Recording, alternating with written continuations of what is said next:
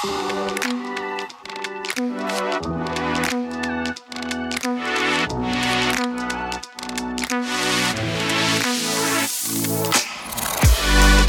la première fois que je suis head of product et tu as une forme de responsabilité. Est-ce que je suis la bonne personne? Est-ce que je vais avoir l'impact? Est-ce que je vais pas envoyer euh, la, société au carton? Donc en fait, en, vrai, c'était beaucoup plus, euh, c'était plus les montagnes russes que ce que ça peut laisser penser quand je l'explique comme ça. Et j'ai vraiment eu ce truc en plus de bipolaire où j'ai vraiment des moments, je suis convaincu d'avoir d'être en contrôle et d'avoir de l'impact, et des moments où j'ai vraiment cette, cette, impression ouais d'être un imposteur euh, total quoi. Euh, et tu vois, euh, j'ai fait plein de bêtises, notamment je suis arrivé, j'ai pris trois mois pour faire cette phase d'observation, trois mois pendant laquelle j'ai pas pris de décision forte. C'était une connerie parce que ça me colle encore un peu à la peau. Hello à tous et bienvenue sur Product Squad, le podcast et la communauté des product managers. Je suis Axel Soria et ensemble, nous découvrons une semaine sur deux avec nos invités l'univers produit. On découvre à travers leur parcours et témoignages les clés pour mieux comprendre le métier de PM, ce qui fait un bon PM et la réussite d'un produit. Aujourd'hui, j'accueille Olivier Courtois, Head of Product chez Comet, une plateforme de mise en relation entre freelance de la tech et entreprise via une intelligence artificielle. Olivier est également créateur de Productverse, une newsletter sur le product management et un programme gratuit de mentoring.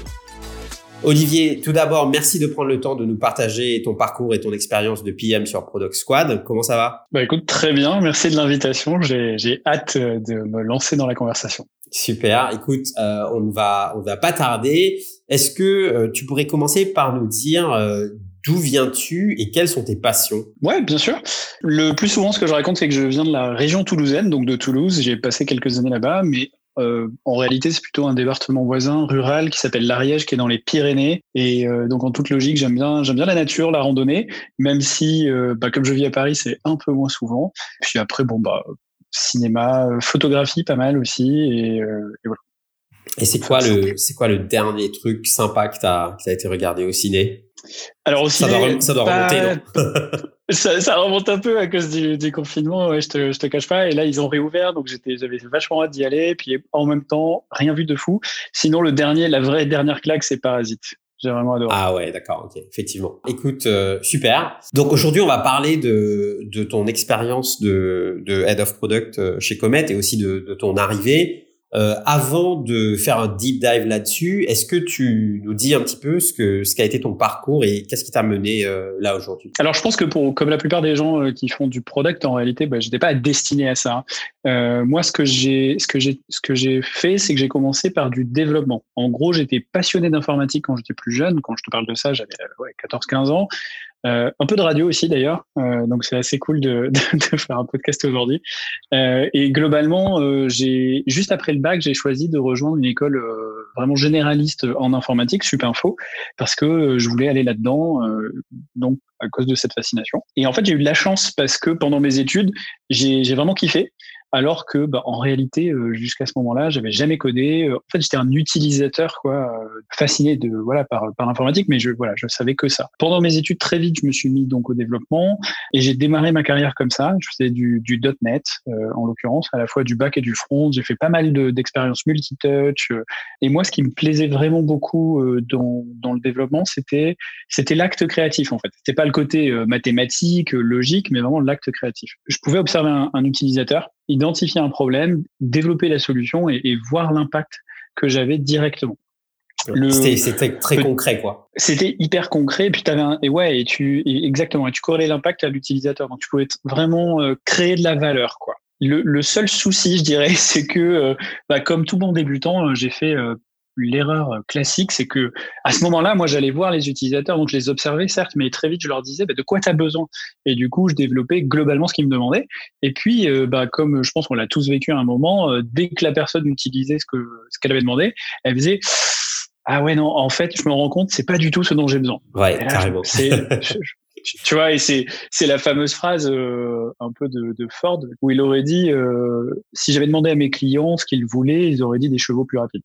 Ouais. Euh, et, je, je, trouve que c'est une bonne phrase parce que pour moi, la manière dont je la comprends, c'est pas euh, c'est pas il faut pas parler à ses utilisateurs et imposer sa vision, ce qui peut être une façon de la comprendre, mais plutôt il faut, il, faut, il faut les interroger et les observer, donc faire de la vraie user research, de la vraie discovery, et pas leur demander euh, de quoi tu as besoin comme s'ils allaient nous livrer tout cuit la solution parfaite. Quoi. Ouais, c'est intéressant. Il y a un truc autour de des méthodes euh, presque d'investigation où tu, en fait, tu t'écharges vraiment de comprendre qu'est-ce qui est la racine du problème de l'utilisateur. Et on parlera de first principles, etc. Et en fait, ça te permet du coup d'aller à un niveau où même l'utilisateur n'est pas forcément conscient de ce qu'on appelle des root causes, quoi. Des... C'est exactement ça. Les causes racines, il en a rarement euh, vraiment conscience. Et en plus, il y a un truc tout bête qui est, qui est dont l'apprentissage est pas simple quand on commence à la user research. C'est juste poser une question sans biaiser et sans imposer déjà une trajectoire à la réponse. Parce qu'en fait, souvent, c'est ce que tu fais parce que tu es créateur d'une idée, tu as une idée en tête et tu as tendance à, à vouloir, le fameux biais de confirmation, euh, aller chercher de l'information qui corrobore euh, ce que tu as en tête. Et euh, ça, peut, ça peut clairement être un souci. Et moi, à ce moment-là, je pense que j'étais clairement dans ces erreurs-là et j'en ai fait vraiment l'apprentissage.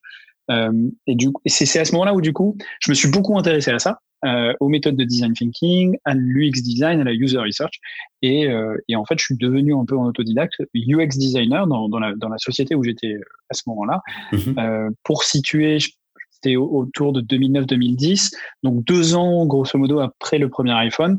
Et euh, donc, ça devenait possible de travailler avec des clients en commençant par des ateliers, des mock-ups, des user tests, de l'observation, etc., etc., sans développer. Et donc, euh, là, ça a été une révélation pour moi et j'ai travaillé pendant 4-5 ans en, tant que designer. J'ai géré plusieurs équipes de designers euh, jusqu'à ce que je rejoigne une, de, une boîte, Sensorit, où je faisais ça. On faisait beaucoup de R&D appliqué aux nouvelles interfaces homme-machine. Et à un moment, on décide de faire notre premier produit. Et là, bah, forcément, j'étais dans une équipe où il n'y avait pas de product manager. Je pense que je savais pas vraiment ce que c'était euh, en réalité. Et donc, je continue à faire travailler les designers, mais je commence à faire travailler les développeurs, je commence à aller voir les clients pour être sûr que voilà qu'on fait un produit qui a du sens. Évidemment, je fais tout ça sans vraiment trop de méthode. Hein, euh, donc euh, là, c'était ouais, c'était un petit peu freestyle. Mm-hmm. euh, et après quelques semaines, mois, je pense euh, plus probablement au détour euh, d'un article Medium. Hein, globalement, je comprends en fait que je suis devenu product manager. Quoi. Dans ce que tu décris, j'ai l'impression qu'il y a aussi un côté entrepreneuriat, même si euh, c'était pas forcément ta boîte, mais je retrouve des parallèles euh, quand tu quand es founder par exemple, euh, tu dois un peu tout faire, tu dois porter toutes les casquettes. Cette transition du domaine du design vers vers la collaboration avec les équipes dev euh, et finalement faire du produit sans forcément le savoir, c'est ça devient intéressant. Ouais, exactement, parce que tu tâtonnes pas mal, donc tu testes. Alors, ce qui est intéressant, c'est que comme tu as un œil de débutant, pas d'expert, et que tu vois, je, je mettais même pas l'étiquette product management, j'ai aussi exploré et testé plein de trucs. Ce qui a été de, ça m'a permis de faire mes armes. Et après, j'ai commencé à mettre une étiquette, et là, tu accélères parce que du coup, tu commences à mettre des bonnes méthodes et tu commences à, un petit peu ranger ta chambre, quoi, et tu mets, euh, tu dis ah ouais cette méthode est très utile pour ça, ça marche bien pour ça, etc., etc. Et donc c'était vraiment un moment hyper formateur pour moi. Euh, et, et, après peut-être une ou deux ans comme ça à, travailler sur ce produit, je me dis mais j'ai envie de d'accélérer mon apprentissage et j'ai toujours été quelqu'un d'assez autodidacte finalement. J'ai envie d'apprendre euh, au contact de, de pairs. Ça me fait penser euh, à Pierre Fournier, euh, qui est d'ailleurs ton, ton ex-boss, qui euh, qui disait euh, qui était un, un, monsieur Jourdain du product management. Mais en fait euh, on se rend vite compte qu'on est on est nombreux en fait à avoir euh, été sur un parcours qui nous a amené sur le product management mais sans réalisation concrète que il y avait une transition qui se faisait sur un nouveau métier et que tu avais cette étiquette de product manager et que c'était que c'était clair en fait. Beaucoup d'entre nous en tout cas, on a commencé ce job-là en partant euh, d'une autre trajectoire initiale. D'ailleurs Pierre, si tu nous écoutes, on te fait un petit coucou. Ouais, carrément un petit coucou à Pierre. Euh, ouais, carrément, c'est exactement ça. Je pense que peu de personnes en tout cas euh, avec quelques années d'expérience en produit, euh, ouais, je pense qu'on est tous passés comme ça, il n'y avait pas trop de enfin c'est encore très récent qu'on ait soit des formations diplômantes, soit même des formations euh, professionnelles sur le sujet.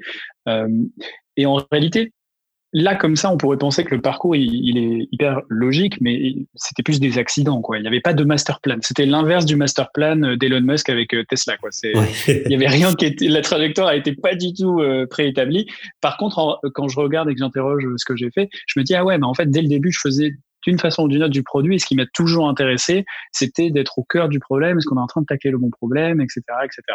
Et ça, c'est quand même le lien entre ces trois expériences, entre ouais, développement, design et, product. Quoi. Et donc là, il va se passer une transition. Tu, tu décides que tu as envie de faire du produit et tu vas aller chercher ton premier euh, entre guillemets vrai poste de product manager quoi. C'est ça. Bah, disons que ouais non, j'avais déjà le poste de product manager. Par contre, je me dis là je vais travailler avec des pairs et donc je c'est c'est le moment où je décide de rejoindre l'aventure Mano Mano. Tu viens de le, dire, Pierre Fournier était mon boss. À ce moment-là, c'est encore Chloé Martineau qui est la, la CPO. Gros coup de cœur pour l'équipe, donc je décide de les rejoindre. Je suis le troisième product manager de, de l'équipe le seul senior dans une équipe de cinq. Donc il y avait deux designers. Au moment où j'arrive, je crois que je suis plus ou moins le centième employé.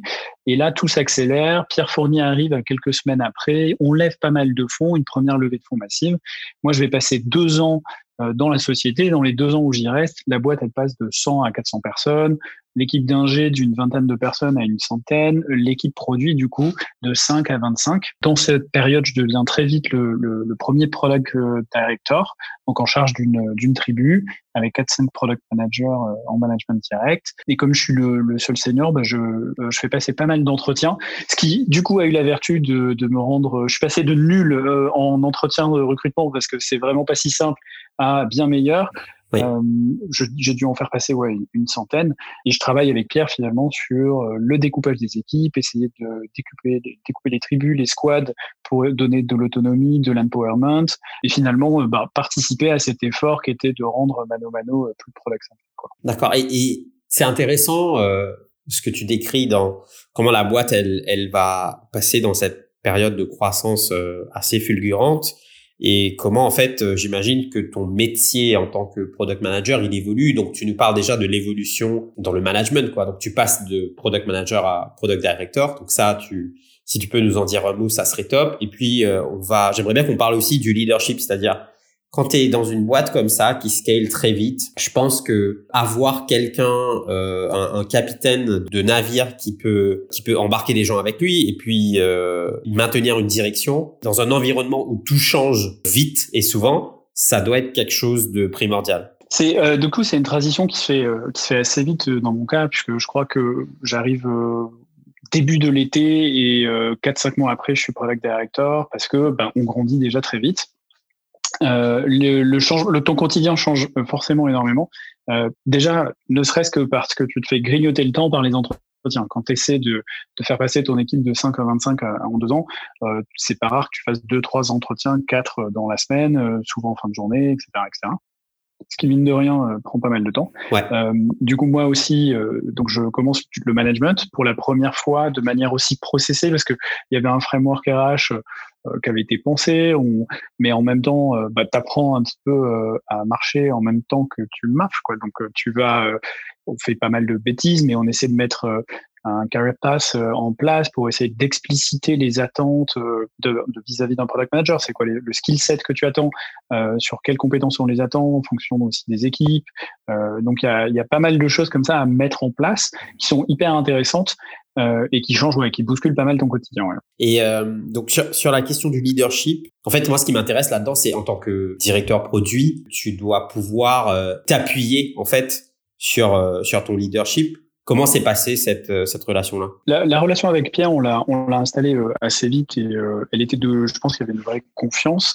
Euh, Pierre, en gros, la manière dont le travail s'est assez naturellement découpé, parce que je crois pas qu'on se le soit jamais dit, en tout cas, c'est la lecture que j'en ai, c'est que très vite, lui, il va travailler beaucoup sur l'organe de décision et sur euh, processiser un peu tout ça. Donc, essayer de, de faire prendre corps à la culture produit dans les process de la boîte et lui passer beaucoup de temps à j'ai envie d'utiliser ce mot-là, évangéliser euh, la direction sur comment on fait du produit et vers où on va. Euh, là où moi j'ai été euh, très vite euh, plutôt sur les sujets euh, plus opérationnels, notamment avec mon équipe, et prouver aussi, tu, tu sens, enfin on se l'est jamais dit comme ça, mais tu as, envie de, montrer très vite les premiers résultats positifs de cette culture produit et de ce questionnement. Donc il y a une question de euh, comment tu montres et tu mets des équipes en succès et, euh, euh, et, ouais, et quand tu montres que ça marche, est-ce que ça apporte c'est super intéressant. En fait, moi, ce que j'entends, c'est que et, et c'est un c'est un schéma assez classique, c'est-à-dire que tu as une personne qui manage upwards Euh, et j'ai l'impression que c'est ce que Pierre faisait du coup. Et toi, c'était plutôt downwards avec les équipes et, dans les dans, dans l'opérationnel, ce qui ce qui est super intéressant. Et effectivement, comme tu le dis, et encore plus quand tu es dans un contexte où ça scale très vite, faut pas sous-estimer en fait ce besoin d'évangélisation parce que si ton scale doit bien fonctionner, il faut que tout le monde buy in dans cette idée que euh, bah, on doit non seulement être product centric, mais être user centric. Et il faut presque que ça devienne partie de l'ADN et rapidement. Et ça, c'est un travail monstrueux, j'imagine. Ouais, c'est ça. Alors tu as ce truc-là, donc très user et qui est, euh, c'est ça. Et cette culture un peu bottom-up finalement, d'aller faire de la user research, de partir du terrain pour aller attaquer le marché, qui parfois est contre-intuitif.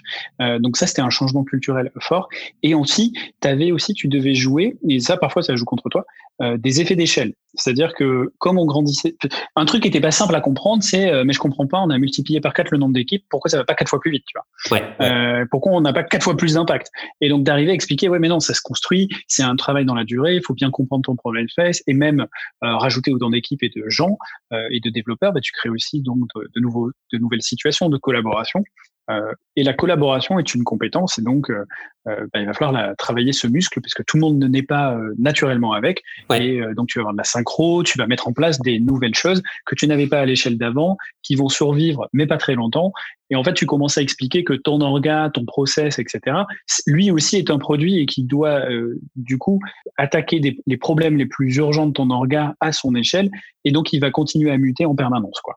Ouais, et en fait, ce que ce qui est super intéressant dans ce que tu dis aussi, c'est que il y a cette idée euh, que les gens essayent des fois de rationaliser euh, la mise à échelle et du coup disent euh, bon ben si on recrute quatre fois plus de mecs, ça doit aller quatre fois plus vite. Mais en fait, s'il y a deux choses de mon expérience qui ne scale pas de manière linéaire ou pas aussi vite que ton headcount, c'est les process et la culture. Alors la culture, c'est très compliqué, je pense parce qu'en fait, euh, même si tu recrutes des personnes euh, que tu as identifiées en entretien qui vont être un bon fit culturel pour l'entreprise, ça ne veut pas dire qu'ils vont arriver et tout va bien se passer et ça. Enfin, tu vois, je pense que la diversité de pensée dans, dans les gens que tu recrutes fait que ces personnes-là apportent une certaine friction et que la culture, pour qu'ils puissent la vivre, la, la personnifier, ça demande du temps.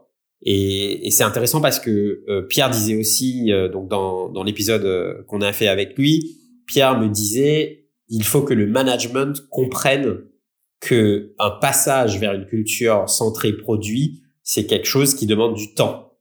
Et, et là, tu es dans une situation où c'est un peu compliqué parce que le management te fait confiance et on investit fortement pour croître et pour croître vite et pour aller vite.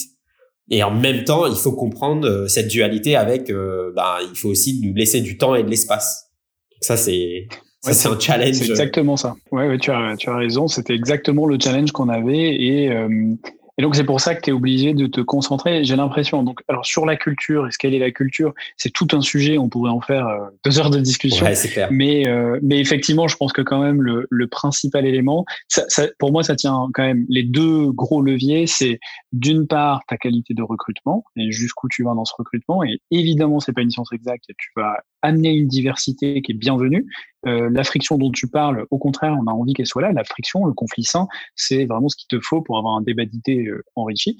Euh, et du coup, avec une bonne qualité de recrutement et un second levier que qui seront les rituels qui viennent incarner ta culture, tu arrives quand même à donner euh, un peu le là et donner un style à, à cette culture et à, l'incarner quoi. Et euh, donc ça c'était un peu ce qu'on avait en place. Un truc euh, bête, on avait quelque chose qui était depuis le tout début de l'équipe produit, donc c'était Chloé qui l'avait mis en place, qui était le Gladson Mad, qui était donc c'est le principe, c'est de faire une rétro entre product. Donc là c'est pas au sein de la squad, c'est entre product au niveau de l'équipe produit, parce que une des difficultés de l'équipe produit finalement, euh, c'est que tu es tout le temps un peu seul. Tu n'es pas avec tes pairs, tu es avec ton équipe de développeurs, un peu isolé, etc. Exactement. On faisait ce qu'on appelait une glad, un Gladsanma, donc une rétro, euh, une fois euh, quinzaine. Euh, et le principe du Gladsanma, c'est que tu dis euh, en cinq post-it tous les trucs qui t'ont rendu bah, du coup heureux, mis en colère ou rendu triste. Et l'idée, c'était vraiment de le voir comme un moment vraiment de détente, de partage, de fun, où pour une fois, on ne cherchait pas du tout à prendre d'action. C'est-à-dire que c'était pas du tout une rétro comme tu ferais au, sein de ton équipe où tu es tout le temps en mode c'est quoi le problème, comment qu'est-ce qu'on met comme action pour d'ici à la prochaine fois. Là, c'était vraiment plutôt quelque chose de plus émotionnel euh, et qui te fait du bien quoi et qui incarne ta culture. Écoute, euh, ça avait l'air euh, vachement intéressant cette expérience chez Mano Mano et en fait euh, donc toi en deux ans tu vas voir la croissance de la boîte et puis ton rôle va changer. Et ensuite, il... ensuite, tu penses à, tu penses à un changement, tu penses à une transition. Ouais, c'est ça. Au bout de deux ans, je me dis là, je pense que toutes les prochaines étapes, ça va être beaucoup d'accélérer, de donc continuer sur cette trajectoire, donc accélérer, optimiser, etc. Et moi, je, je me rends bien compte que ce, que ce qui me fait vraiment kiffer, c'est les étapes de construction et d'exploration. Et je me dis que probablement, je peux, avec ce que j'ai appris dans une boîte en hypercroissance, apporter de la valeur à une plus petite entreprise qui, euh, qui est dans cette phase de construction. Euh, et c'est comme ça que je décide et que je trouve en fait. Euh, D'ailleurs, le, le, jour de la Saint-Valentin, euh, je rencontre le CEO de Comet, et là, c'est un peu un coup de foudre. Histoire d'amour. Ouais. Voilà, Charles, si tu m'entends. Euh, et donc, euh, je décide de rejoindre Comet pour prendre la tête de l'équipe produit. Euh, c'est une société qui est euh, bien avant euh, le stade de Mano Mano, donc composée de 60 personnes à peu près, quasi la moitié qui sont de la R&D et 5 personnes au produit. Ça a été mon, le move dont on va parler, je pense, un peu plus en longueur juste après. Bah écoute, ce que je trouvais intéressant pour ce deep dive, c'était de parler de tes 100 premiers jours. Moi, ça m'a toujours fasciné parce qu'en fait, euh, on se rend compte qu'il y a beaucoup, euh, il y a beaucoup de littérature en fait autour des des 100 premiers jours ou des, ou des 90 premiers jours parce que ça fait trois mois quoi. Et en fait, on en parlera un peu un, petit peu plus tard, mais il y a des jalons en fait assez intéressants quand tu prends la direction d'une équipe produit euh, après 30 jours, après 60 jours, après 90 jours, etc. Ce serait intéressant que tu nous expliques un peu euh, comment tu rentres chez Comet et comment tu fais ta prise de fonction.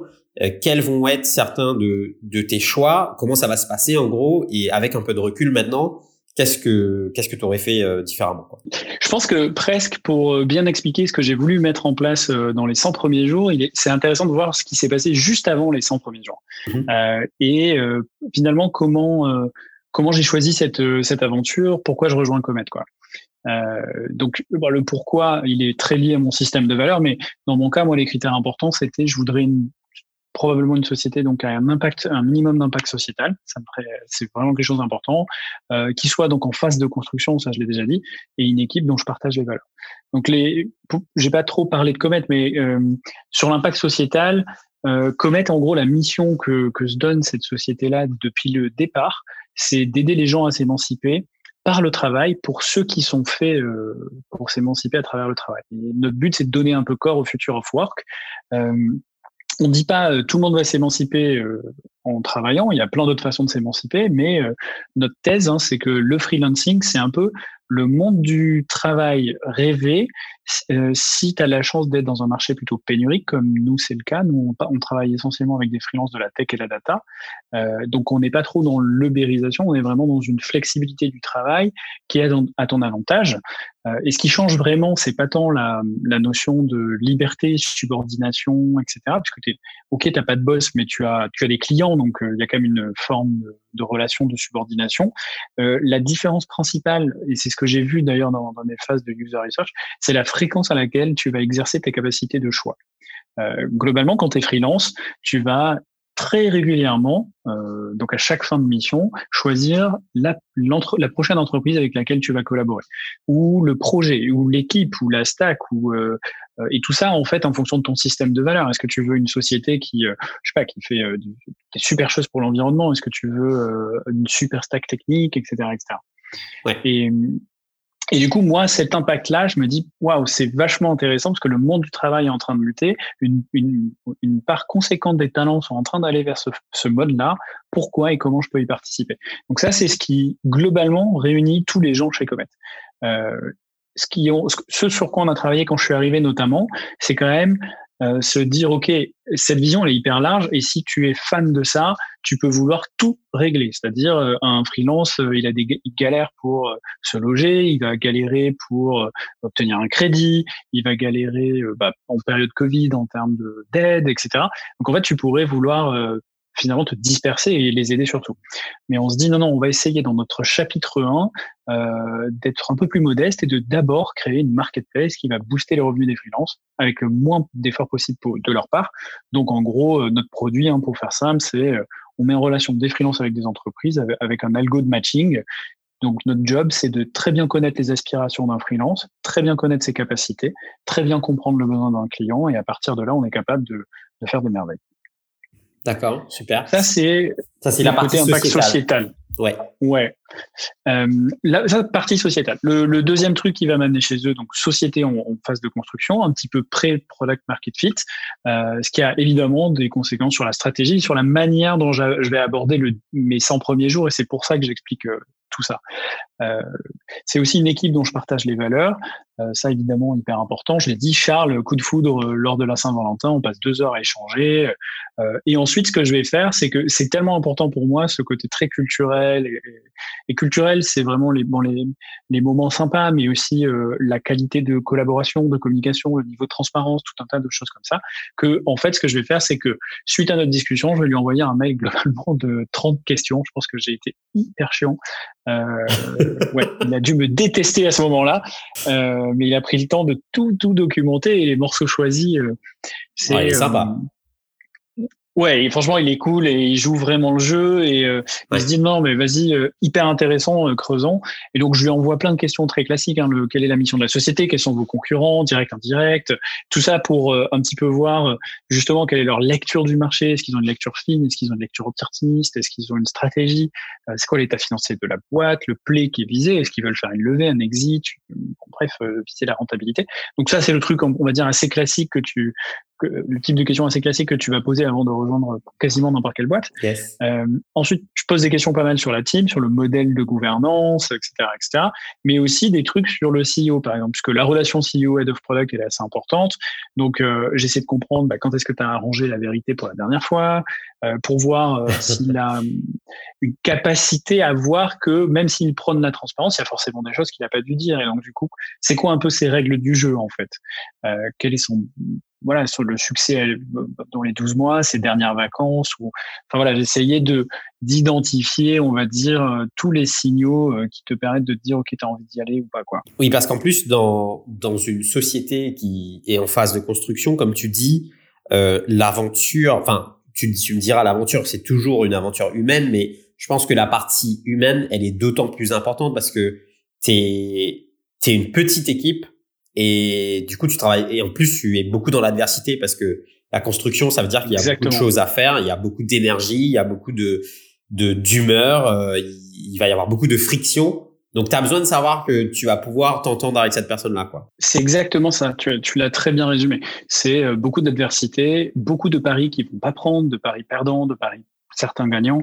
Donc évidemment, même des, oui, c'est un, c'est un peu un ascenseur émotionnel, quoi. Donc il faut être prêt à passer beaucoup de temps, mettre beaucoup d'énergie et avoir une vraie qualité de communication, collaboration. Et, euh, et, ce qui est assez cool dans le dans le processus de recrutement chez Comet, c'est qu'on fait carrément une immersion. C'est-à-dire qu'une fois que je vais avoir parlé à Charles, je vais parler un petit peu à bon pas mal de monde de l'équipe, et ensuite deux jours sont, euh, je passe deux jours dans le dans l'équipe en fait, et du coup j'ai demandé à assister à et ça, c'est assez cool à un exec meeting, puisque je rejoins l'équipe d'exec. Du coup, je lui dis, bah, ce serait trop bien que je puisse accepter un, un exec meeting. Il est, il est d'accord. Donc, on fait ça. J'assiste aussi à des team meetings, donc là, des teams, des all hands meetings. Euh, et ça m'a permis de faire plein de one-to-one avec énormément de gens de l'équipe et aussi voir des vrais moments euh, de vie de la boîte. Et là, tu vois très vite euh, si euh, la qualité de questions que les gens ont, de challenge, la, la liberté de ton, le, le, le à quel point c'est organisé, pas organisé. Enfin, tu vois vraiment plein de choses. Quoi. Ça me fait penser au, au barbecue test dans les boîtes états-uniennes où en fait dans la vallée, quand tu vas recruter quelqu'un qui va faire partie de, de l'équipe du management et que c'est un, enfin c'est un recrutement important, euh, les gens t'invitent à, au barbecue after work pour en fait tu rencontres euh, les équipes dans un milieu informel et ensuite le lendemain toutes les personnes de l'équipe font un retour sur toi. Ce qui est un complètement exactement ça. un autre modèle, mais je, je trouvais ça intéressant. Ouais, ouais, c'est exactement la même idée dans, dans certaines boîtes. J'avais fait ça aussi dans des bars. Enfin, c'est exactement cette idée. Et d'ailleurs, tous les gens que tu rencontres pendant cette immersion, ils ont tous le même formulaire qui est, euh, tu réponds à la question de euh, bah, qu'est-ce que tu as pensé? Est-ce que tu as passé un bon moment ou pas? Est-ce que tu crois qu'il est compétent pour le job ou pas? Et après, on fait faire un pré-mortem. On demande à chaque personne, imaginons qu'Olivier s'en va avec perte et fracas dans six mois, euh, pourquoi? Qu'est-ce qu'il a bien pu se passer? D'ailleurs, c'était assez intéressant parce que le principal point qui est remonté, et ça a permis d'avoir une vraie discussion sur ce point-là, c'était bah, Charles va pas lâcher assez la vision produit, pas déléguer assez cette partie-là, et Olivier n'a pas les mains libres, il s'en va. C'était le point qui remontait le plus souvent. Et du coup, bah, on s'en est saisi, on en a discuté, et c'est spoiler, c'est jamais arrivé. Quoi. Ok, donc, euh, donc tu, tu décides de rejoindre. Ouais, ouais, exactement. Je, je, décide de les rejoindre et donc là, on arrive vraiment au cœur de notre discussion. C'est quoi les 100 premiers jours? Euh, Eh ben, déjà, ce qui est très cool, c'est que les, les 100 premiers jours, tu peux y aller de manière un peu plus éclairée. Alors évidemment, j'avais potassé un petit peu, j'avais posé des notes et tout, mais comme j'avais passé deux jours au sein de l'entreprise, rencontré pas mal de gens, commencé à discuter, ben, je commence à avoir quand même des premières billes sur ce qui marche et les petites choses qui euh, me posent question, quoi. Euh, et donc là, je, je décide de les, de les rejoindre. Ce que j'ai identifié, c'est que finalement, c'est pas, c'est pas non plus secret sauce, c'est pas, pas, pas un secret de polychinelle, mais euh, comme pas mal de startups, la boîte, elle a été créée sur la base d'une vision assez forte des fondateurs. Okay et notamment Charles, le CEO, il a un super pouvoir d'entraînement. Quoi. Il peut vraiment, vraiment emballer les gens. Euh, mais euh, malgré cette force-là et cette vision assez claire et, et, et, et, qui a réuni tout le monde, euh, le product market fit n'était pas dingo. Euh, c'est vraiment le terme technique. Il n'était pas dingo. Euh, et donc, on, on se dit, moi, je me dis très vite une explication possible c'est le, le processus de découverte. Donc cette fameuse discovery, euh, étude des clients, de la user research, ce côté bottom-up que tu peux aller chercher. Euh, je crois que c'était pas bien ancré dans la culture de la société. Ils avaient été peut-être un peu vite sur le marché, on le connaît, c'est comme ça qu'on va l'attaquer, et ils ont commencé à builder pas mal de choses. Et après, bah, tu te rends compte un peu trop tard que ce que tu as buildé, c'est pas exactement, euh, bah, c'est un peu finalement l'erreur que moi aussi j'ai fait et que je et que je citais tout à l'heure. Quoi. Et ça, et ça tu t'en étais déjà rendu compte grâce à l'immersion? Oui. D'accord. Oui, parce que j'ai eu l'occasion d'avoir des moments euh, produits avec ma future équipe produit, donc j'ai pu questionner sur deux trois choses. Euh, j'ai pu voir aussi.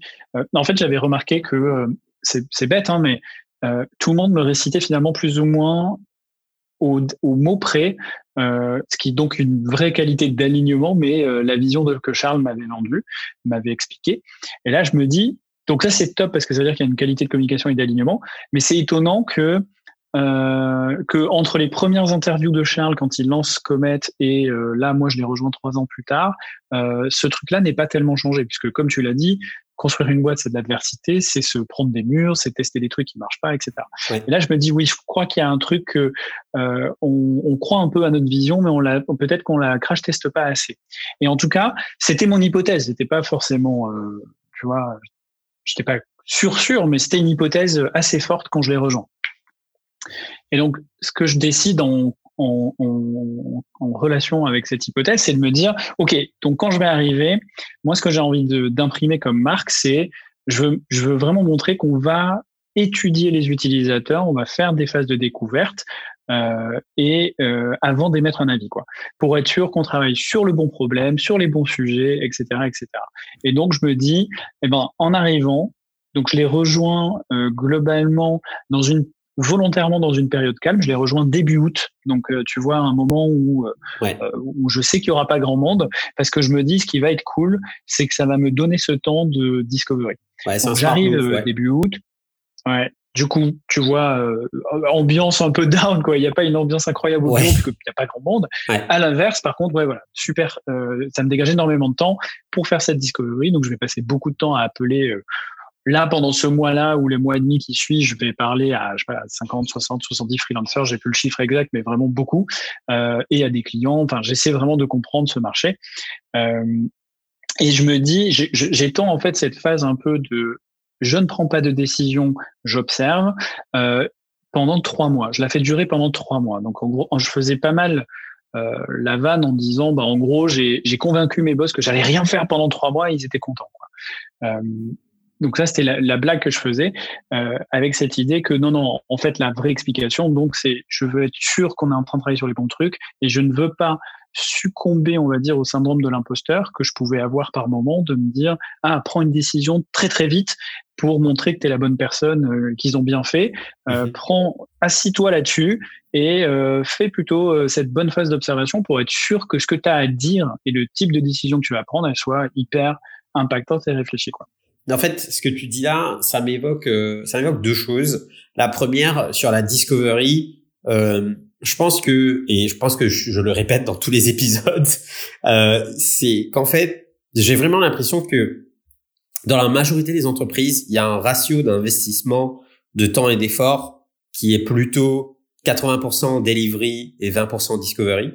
Alors qu'en fait, je pense que la maturité sur la sur la delivery elle est beaucoup plus élevée, c'est-à-dire que euh, les, enfin, on comprend aujourd'hui ce que c'est du du continuous delivery, euh, euh, ce que c'est de, de tout le temps shipper, ce que c'est que qu'une équipe agile, ce que c'est que euh, de mesurer l'impact, etc., euh, etc. Et, puis il y a un certain niveau de maturité sur les méthodologies aussi, que ça soit tu vois Scrum ou Kanban ou ShapeUp ou quelle que soit la méthodologie. Par contre, là où je vois où il y a vraiment un, challenge euh, de maturité et de compétence, c'est vraiment sur la discovery. Et je pense que je ne sais pas si c'est le cas, mais j'aurais tendance à croire que puisque c'est quelque chose avec euh, laquelle on n'est pas très confortable, du coup on a on a presque envie d'éviter. Et quand je dis on, je parle des du leadership dans des entreprises où il n'y a pas forcément le cette culture produit ou les ou les skills ou, tu vois j'appelle ça le, le, gravitational pull. Donc cette espèce de de masse critique de gens qui savent que la discovery c'est c'est la base et du coup, c'est un sujet qui souvent euh, passe à la trappe. Alors oui, alors il y a, il y a probablement, c'est peut-être une des explications. Et en l'occurrence, chez, chez Comet, on avait aussi, j'avais aussi euh, mes deux principaux interlocuteurs comme un vrai biais pour l'action. Euh, donc, quand tu as un biais pour l'action et que tu as quelqu'un euh, qui te dit non, non, mais tu sais quoi, moi je vais pas mal étudier et après je vais te dire ce qu'on fait, euh, ça peut parfois surprendre et, et, et se dire mais attends, t'es sûr? Et en fait, moi j'ai passé beaucoup de temps. Une des phrases que j'ai répétées le plus en arrivant à ce moment-là, c'est à mon équipe notamment, c'était de leur dire vous avez, comprenez bien ce qu'on essaie de faire. Notre job, c'est pas de shipper des features. Notre job, c'est de shipper de l'impact. Et donc, quand tu es dans une, une situation de rareté, tu as une rareté du temps de tes ingénieurs, parce que tu as toujours plus de problèmes à résoudre ou de bonnes idées à aller explorer que de temps pour le faire. Donc en fait, tu es dans une vraie situation de rareté et ça a beaucoup plus de valeur. Et encore plus quand tu pas le luxe encore d'avoir trouvé complètement euh, ton modèle avec une croissance incroyable qui t'achète parfois euh, le temps de, tu vois, de, de, de faire d'autres choses. Là, tu as vraiment une, une nécessité de t'attaquer au bon problème et seulement au bon problème. Et donc pour ça, il euh, n'y a pas de secret quoi. Il faut euh, il faut passer par cette phase. Donc, donc tu as raison, qui peut rendre mal à l'aise parce qu'on n'est on n'a pas on n'est pas très outillé et pas très habitué à ça, euh, même par notre parcours scolaire, hein, je pense, où on te demande la la réponse, pas la tu vois très peu la démarche, on te demande beaucoup la réponse. Ouais. Euh, bah, souvent, on peut avoir cette intention-là. Et pour moi, ça me paraissait vraiment important qu'on s'intéresse à c'est quoi le bon problème. Ouais. Et pour ça, il me fallait un peu de temps.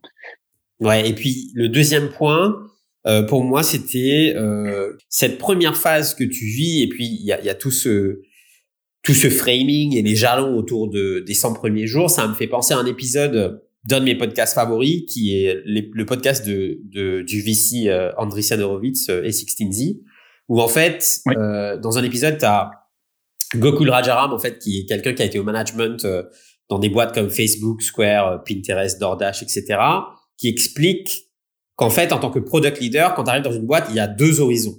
Il y a tes 30 premiers jours où lui dit que tu fais tout pour apprendre tout ce que tu peux sur le produit, tu fais le diagnostic de la boîte, de la stratégie et des gens.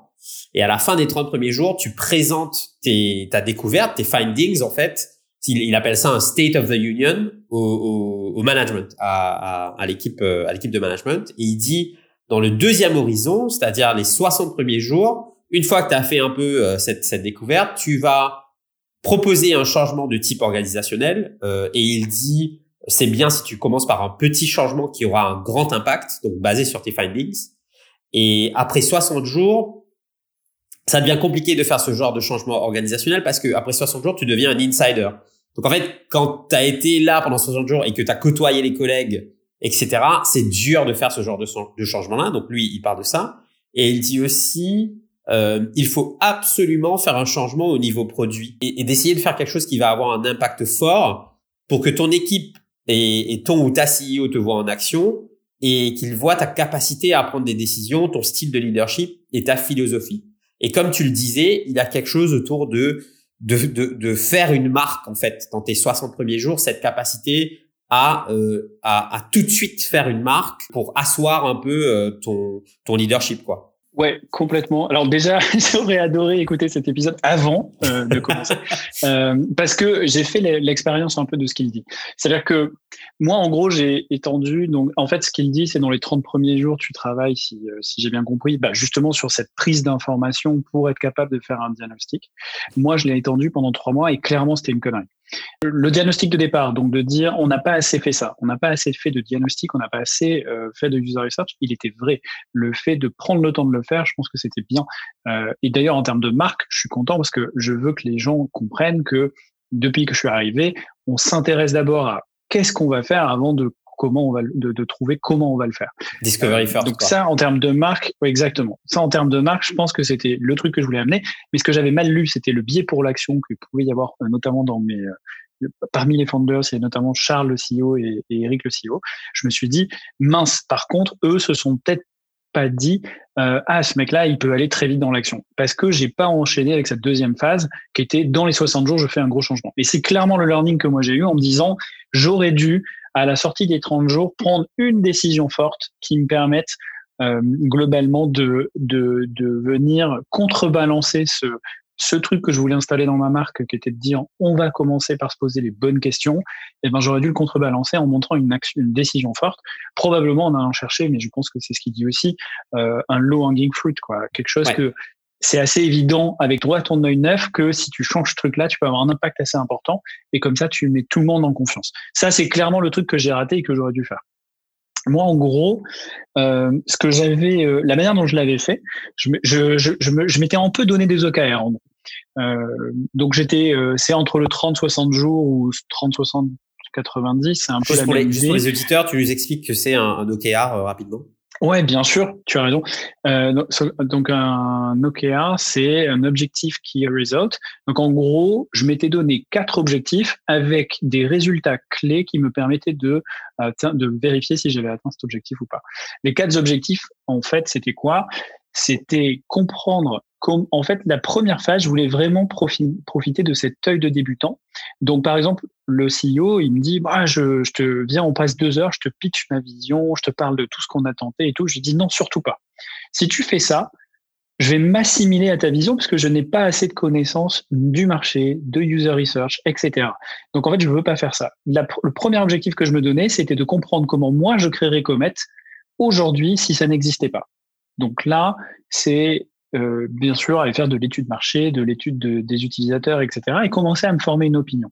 Et à partir de ce moment-là, j'étais OK pour, euh, tu vois, euh, potentiellement parler avec Charles de sa vision, mais même travailler, aller tester le produit. C'est-à-dire que pendant une petite période, je crois, que, enfin une petite période, pendant quasiment 30 jours, j'ai pas testé, je n'utilisais pas le produit. Parce que je voulais vraiment comprendre comment moi je créerais Comet si ça n'existait pas. Ouais. Le deuxième objectif que je me suis donné, c'est euh, comprendre le modèle actuel de Comet. Et donc là, identifier les points forts, points faibles de la stratégie et du produit qui existe. Troisième objectif, je me suis dit, il faut que je mette en place un plan d'action pour l'équipe, donc créer les, les, règles du jeu qui doivent aider à la réussite et, et permettre d'accélérer. Et euh, le quatrième objectif, c'était finalement communiquer une première vision produit, donc proposer un premier plan euh, qui est euh, intelligible par tout le monde et qui va, qui va être compris et, voilà, l'utiliser. Quoi. Donc ça, c'était un peu les quatre objectifs que je m'étais donné et temporel. Et donc là, ça suivait une séquence hein, euh, dans le temps. Et c'est euh, quasiment le 30, 60, 90. Enfin, moi, j'avais fait donc en, quatre étapes, mais pareil sur une, période de trois mois à peu près. comment, alors que tu commences, comment tu vas faire, enfin, comment tu sais, comment tu fais pour avoir un, certain niveau de fidélité dans tes key results? Parce qu'en fait, t'es, es nouveau. Donc, euh, tu ne sais pas forcément euh, what good looks like, tu vois. Donc, comment tu vas, comment tu vas faire pour définir ces key results? Alors, ben, plus, alors, au tout au début, en fait, c'était plutôt des key results, on va dire, de d'output. Donc, c'est-à-dire, je, je m'engageais à, à c'est un engagement de moyens quoi. Je vais faire ceci et cela et livrer euh, un diagnostic par exemple, un rapport euh, d'étonnement, euh, un diagnostic sur je sais pas une, analyse de la concurrence, ce genre de choses. Donc on était plutôt sur de l'output et puis après plus le temps est passé, plus je pouvais je comprenais bien le modèle Comet et je peux commencer à mettre des plutôt des, des objectifs de type outcome où je sais euh, ouais, vraiment les chiffrer, euh, mais ça, euh, de toute façon, comme des vrais OKR, au fur et à mesure où ton, ton, apprentissage, ta connaissance, les données auxquelles tu as accès évoluent, tu peux les, tu peux les, tu peux les mettre à jour. Quoi. Ouais, ouais, ouais. Et donc, par exemple, sur le, sur le premier objectif qui était de dire bah, comment je créerais moi Comet, euh, bah, finalement, donc, je crois qu'on en a parlé à foison dans ce, jusqu'à maintenant, mais donc, phase de discovery, donc mon premier key result, c'était de dire euh, bah, je vais interviewer une cinquantaine de freelancers, voire plus, une vingtaine de clients et prospects. Euh, mon but, c'était aussi de comprendre quels étaient donc leurs vrais problèmes, euh, ce que ce qu'ils avaient amené jusqu'à nous. Donc là-dedans, je prends aussi à la fois des freelancers qui n'ont jamais entendu parler de Comet, des gens qui ont entendu parler de Comet qui ont, qui ont choisi de ne pas l'utiliser, des gens qui nous utilisent. Et pareil pour les clients et prospects, je regarde un peu des gens avec qui on travaille, des gens avec qui on travaille pas encore, et tout ça dans le but d'avoir une espèce de d'image la plus fidèle de qui ils sont, c'est quoi leur, leur job to be done, c'est quoi leur leur, leur grande problématique. Euh, et de ça, j'ai fait globalement des personas. Euh, des personas, mais pas au sens euh, socio-démographique comme on peut parfois l'utiliser dans, dans le mhm. marketing, plutôt au sens vraiment plus product, des segments de comportement. C'est des archétypes de je, me, je me comporte d'une façon ou d'une autre. Euh, et c'était vrai, par, par, exemple, chez les clients, par, par, par, exemple, chez les clients, parfois, tu as tendance à les ranger selon des catégories très socio-démo. Alors, ouais. je pense pas qu'on dise socio-démo euh, pour euh, l'entreprise, mais tu vas dire, ah, il y a les, il y a les startups, et puis il y a les, euh, il y a les grands groupes, et il y a la scale-up au milieu. Et puis, et en fait, tu commences à, à, à, par exemple, mettre ton, ton activité commerciale, mais même ton activité produit, quand tu vas réfléchir à tes users, tu vas te dire, ah, comment se comporterait ce, quelqu'un dans une startup. Et en fait, tu te dis, mais non, c'est pas vraiment bon ça, parce que ça, c'est vraiment une propriété à un instant T de cette société, mais c'est pas ce qu'elle fait, c'est pas son comportement.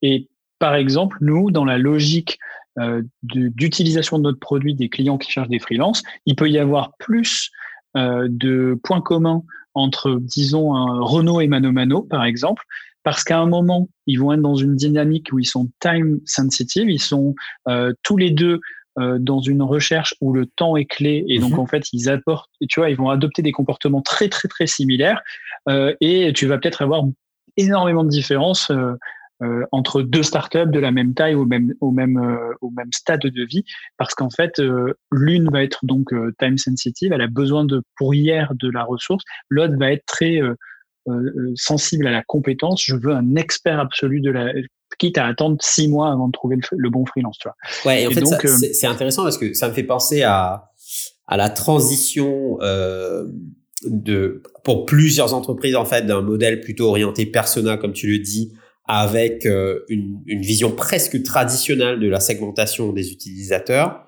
euh, vers une vision plutôt orientée jobs euh, de la théorie euh, Jobs Et en fait, Netflix, par exemple, ils disent si on avait fait une vision purement euh, basée persona avec une, une, segmentation traditionnelle, bah en fait quand quand, quand il regarde l'audience de Breaking Bad, il voit qu'il y a euh, des teenagers, des adultes, euh, tu vois, jeunes actifs, mais aussi des des grands-mères de 77 ans quoi. Donc en fait ils disent c'est marrant mais pour un show comme ça, si tu fais la, la, la segmentation traditionnelle, tu te rends compte que euh, ben tu desserres plusieurs euh, segments qui n'ont pas forcément sens quand tu regardes comment comment tu les as segmentés euh, selon des dimensions euh, du type âge, etc. Alors que si tu regardes le job que c'est en train d'adresser, par exemple, est-ce que tu es en train d'entertain ou est-ce que tu es en train de kill time, bah là tu te rends compte que tu peux avoir pour le même job tout un spectre de gens qui n'ont rien à voir les uns avec les autres si tu regardes les dimensions classiques. C'est exactement ça. Et alors, ce qui est intéressant, c'est que c'est contre-intuitif, surtout à ces échelles de boîte où tu n'as pas encore des volumes de données qui sont euh, monumentaux. Du coup, de dire, en fait, on va adopter une segmentation par comportement, c'est plutôt assez euh, connu dans les équipes tech et produits. Euh, quand tu bah, Mano Mano, par exemple, tu avais des millions et des millions de visiteurs mensuels. Euh, c'était assez logique qu'on allait clusteriser en fonction du comportement sur le site et que c'était ça qui allait servir à pas mal d'éléments, de marketing comme la compréhension produit. Par contre, quand tu as des volumes plus petits, souvent on n'a pas du tout ce réflexe-là. Alors que si tu suis effectivement cette, euh, cette méthode du job to be done, tu te rends compte que en faisant ce genre de découpage, ben là, tu peux vraiment créer du produit pour des humains, et euh, mais en, pas sur la base de ce qu'ils sont ou de ce qu'ils disent, mais de ce qu'ils font réellement, quoi. Donc mon, premier travail, ça a été ça, vraiment de, de me dire, ok, je vais parler à tous ces gens-là et je vais essayer de, de, de, de segmenter, de créer du sens euh, suite à ça. Euh, et ça a vachement aidé après une bonne partie des discussions et même de l'argumentaire quand j'ai commencé à émettre un avis sur le produit. Donc là, tu nous parlais de, de, de comment euh, comment t'aurais créé Comet et c'était quoi ton, ton, ton prochain objectif? Donc une fois que, que, que je parle à tous ces gens-là, que je évidemment je me renseigne sur le marché parce que j'ai fait aussi ça, tu vois, de, de regarder notre, nos concurrents et, lire la littérature un peu du sujet. Bah là, l'idée c'est de prochain objectif de comprendre le modèle actuel de Comet. Donc là, euh, là, on teste le, là, j'ai testé le produit. J'ai interviewé toutes les personnes de l'équipe, les fondateurs. Euh, tu vois, donc j'ai parlé avec Charles de sa vision, de pourquoi il avait créé la, société, qu'est-ce qu'ils avaient tenté, qu'est-ce qui n'a pas marché, qu'est-ce qu'ils sont gardés, etc. J'ai aussi essayé de regarder toutes les précédentes phases parce qu'il y avait quand même eu des phases de, de recherche évidemment. J'ai été observé aussi. Donc nous, dans notre dispositif, on a aussi parfois des commerciaux. Donc j'ai été observé comment ils se comportaient. Euh, l'étape assez importante après, ça a été de modéliser Comet. Donc le, le, les flux, euh, les principaux leviers, les principales métriques clés à la fois donc du business, mais aussi euh, de euh, du produit, en prenant aussi un peu, en empruntant un peu aux, théories de la de la marketplace. tu vois, je, par exemple, nous on s'était pas mal vécu, je pense, au début de, de Comet comme le Uber du freelancing, au sens pas Uberisation, mais au sens euh, Uber, ils ont réussi à automatiser énormément de choses pour que l'expérience soit ultra simple et magique, c'est-à-dire j'ouvre une app, je dis que je vais à un point B et j'ai dans les trois minutes une voiture qui arrive. T'enlèves la friction, quoi. T'enlèves la friction, etc. Euh, mais en réalité, ce que j'ai leur expliqué, c'est que finalement, le modèle Comet, il était beaucoup plus compliqué. On était certes deux marketplaces, certes, tu mettais des clients en relation avec des fournisseurs d'un service, mais très bien plus compliqué, puisque le service d'un Uber, par exemple, c'est une commodité. Euh, donc, euh, en gros, tu, tu, es dans ce qu'on appelle une marketplace single commit. Il y a, pour que la transaction ait lieu, pour que la course se passe, tu as besoin de, de, la validation que d'une seule personne. Le client ne dit rien, il ne choisit pas le chauffeur. En vrai, il s'en fiche de qui sera le chauffeur. Hein. En gros, tant qu'on t'envoie quelqu'un avec qui tu te sens en sécurité, qui sait conduire et qui a une voiture propre, bon, euh, tu te fiches de qui ça sera. Par contre, euh, pour que la transaction ait lieu, il faut que un, un, un, chauffeur accepte la course. Mais là, on est même dans un soft commit, puisque en réalité, il te choisit pas toi en que client, il dit juste est-ce que j'ai envie de faire une course de plus ou pas? Ouais. Alors que chez Comet, bien plus compliqué, dans le sens où bah, nous, on a comme, comme on a fait comme Uber, quoi. On a, on a bien standardisé une partie du process, on a un moteur de matching, etc., etc. Mais la différence, c'est que pour que la transaction ait lieu, il faut deux commits. On va d'abord parler de la mission au freelance, puisque on est freelancer first, on va lui demander, bah, évidemment, est-ce que tu as envie, est-ce qu'elle t'intéresse, etc. Donc il faut qu'il se positionne. Et ensuite, on va envoyer ça au client qui va recevoir ça. Ben, il va falloir qu'il choisisse lui aussi le freelance. Donc en fait, pour que la transaction ait lieu, ben, il va falloir euh, avoir ces deux commits, donc deux fois plus de possibilités que ça, que ça foire, quoi, tout bêtement. Et donc, euh, ça change la tête de ta marketplace et parfois dans le développement produit, tu vois, j'ai été me rendre compte finalement qu'on avait un peu des, euh, comment dire, comme s'il y avait des croyances limitantes. On, comme on se vivait on prenait souvent l'exemple de beurre comme un, idéal à atteindre. Euh, si tu reconnais pas les grandes différences, les contraintes de ta marketplace qui font que bah tu peux pas euh, être le contexte est différent. Ouais. Exactement. Bah tu vas euh, tu vas t'entêter et tester des trucs qui en, en fait vont jamais marcher quoi. Donc toi tu t'es tu t'es upskill sur la partie marketplace ou est-ce que c'était est-ce que c'était plus simple pour toi parce que tu venais de Mano Mano et qu'il y avait déjà une dimension marketplace ou tu as dû vraiment upskill euh, sur, euh, sur la partie marketplace bah, les deux, mon capitaine. Le, le, première étape, évidemment, je connaissais quand même bien une dynamique de marketplace pour avoir été dans une marketplace. Pour autant, j'avais pas encore été dans la position de vraiment euh, chapeauter euh, toute cette marketplace avec une vue, on va dire, à 36 000 pieds. Donc, j'ai quand même, euh, oui, j'ai quand même travaillé pour, à lire un peu la théorie et mieux comprendre les différences fondamentales de notre marketplace versus d'autres marketplace pour ensuite me dire, ouais, tu vois, c'est une managed marketplace, il y a du donc double commit et tout. C'est la même chose. Donc, on peut pas attaquer les problèmes euh, qui, sont, qui peuvent être similaires de la même manière. Et ça, c'était pas mal parce que c'était une connaissance qui n'était pas particulièrement en place dans l'équipe produit notamment, euh, ce qui a permis de d'arrêter de se battre par moment, on pouvait avoir ce côté, oui, euh, l'image est pas sympa, euh, tu vois, Don Quichotte contre les moulins, quoi.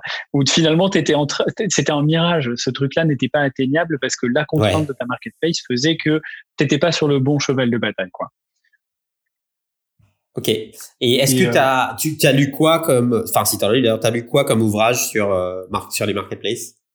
Sur les marketplaces, c'est pas mal d'articles, notamment d'ailleurs de, tu parlais tout à l'heure de Andreessen Horowitz, ils ont euh, quelques super articles là-dessus et, euh, et j'ai toute une petite sélection, mais éventuellement qu'on pourra mettre dans les notes de l'épisode, que je vais pas pouvoir te citer là parce que c'est des articles vraiment excellents sur la marketplace, mais euh, dont j'ai lu que cet article-là de l'auteur. Oui, non, non, je vois bien, pas particulièrement. Il n'y a, pas de souci. Et du coup, là, on arrive sur euh, sur ton troisième objectif qui euh, qui était de mettre en place euh, un plan d'action pour l'équipe, c'est ça? Ouais, c'est ça. Une fois que tu as le modèle de Comet et que tu as pu le mapper, en fait, le mapper, tu comprends les grands leviers sur lesquels jouer. C'est plus simple de finalement identifier du coup les zones d'opportunité, les grands problèmes.